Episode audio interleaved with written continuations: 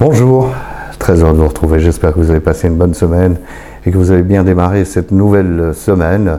C'est l'un d'entre nous, et non pas d'entre vous, l'un d'entre nous qui va témoigner aujourd'hui, Jean-Michel. Euh, alors, pourquoi je dis nous? Ben Parce que, évidemment, nous sommes une, une, communauté quelque part un peu particulière, dans la mesure où nous avons tous nos addictions. Nous sommes des addicts, soit abstinents, soit pas encore.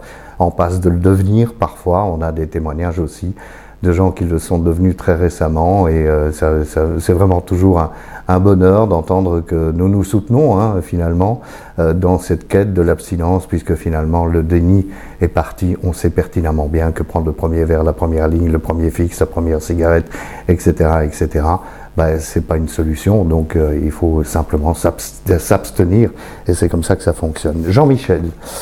Bonsoir Stéphane, je me permets de vous envoyer un mail pour vous expliquer à quoi ressemblent mes journées. Pour débuter ma journée, sachant que je travaille de 14h à 22h, c'est évidemment un horaire décalé, donc c'est pas toujours facile à gérer non plus. Je commence par 3 ou 4 verres de vodka Red Bull. À midi, c'est très costaud et c'est le but, c'est d'enlever ces foutus tremblements insupportables. Je n'arrive même pas à me rouler une cigarette. Ensuite, je me lave deux fois les dents en essayant de ne pas vomir. Alors je souris euh, à peine parce que je me souviens de ces brossages de dents où on a vraiment du mal, euh, tellement, euh, bah oui, tellement on est déglingué, hein, forcément le lendemain matin. Puis je pars au travail avec deux gros chewing-gums afin de masquer l'odeur de l'alcool.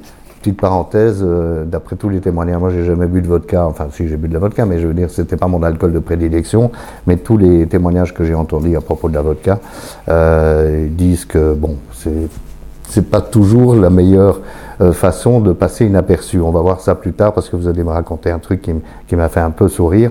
Je travaille, dites-vous, euh, Jean-Michel, dans une boîte de transport. Je décharge les produits frais, zéro degré, et je recharge.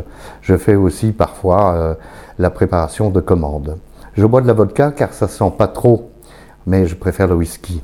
Je fais du covoiturage car je n'ai plus de permis. Mon collègue qui m'emmène me fait la remarque très souvent que j'ai une petite mine et parfois même que je sens l'alcool. Je lui dis de garder ça pour lui et il le fait. Et je suis pas convaincu euh, de l'histoire de la vodka qui sent moins que les autres alcools. Mais bon, voilà, euh, c'est pas très très grave. Ce qui compte, c'est euh, qu'on essaye de se débarrasser de l'éthanol. Hein.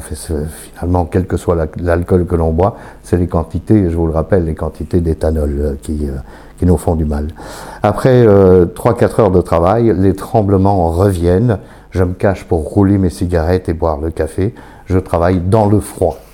Aussitôt rentré à 22h15, je cours à l'épicerie de nuit, qui me ruine, ça j'ai bien connu et je connais encore avec les glaces, euh, prendre deux bouteilles de vodka. Je bois jusqu'à ne plus me souvenir de rien.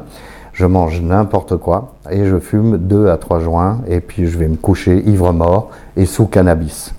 Je suis suivi au CSAPA, donc euh, excusez-moi Jean-Michel, je ne sais pas ce que c'est, euh, parce que je crois que c'est un organisme français, euh, par un médecin, un dictologue et un psy. Je prends des antidépresseurs qui ne m'aident pas vraiment, je dois d'ailleurs en changer.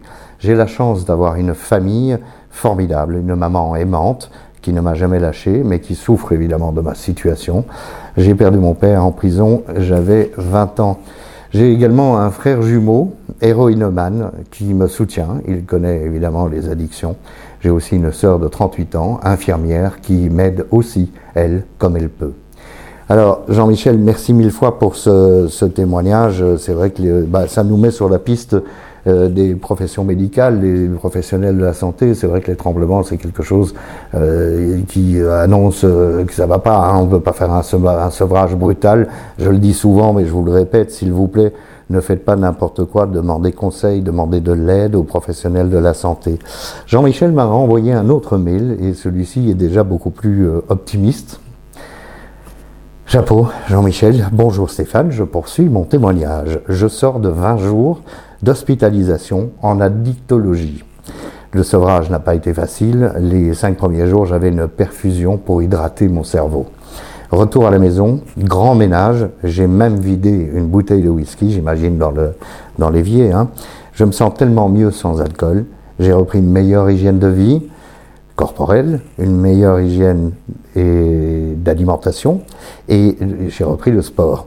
Pourvu que ça tienne, je poursuis mes soins en ambulatoire, médecin addictologue et psychologue, et je compte aller voir les alcooliques anonymes et aussi retrouver du travail. Alors si ça, c'est pas un message d'espoir, euh, merci Jean-Michel, c'est un superbe message d'espoir, et je pense que euh, on est nombreux derrière la caméra, devant la caméra, à partager cet enthousiasme que vous avez pour vous en sortir. J'espère que vous allez continuer à être positif, en définitive, ce qui nous sauve, c'est nous-mêmes. Hein.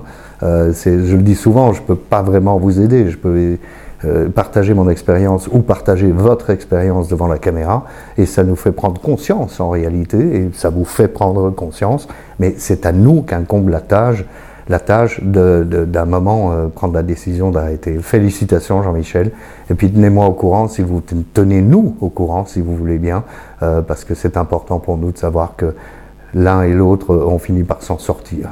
Merci beaucoup. Je vous souhaite une très bonne semaine et on se retrouve bien entendu lundi prochain. À lundi.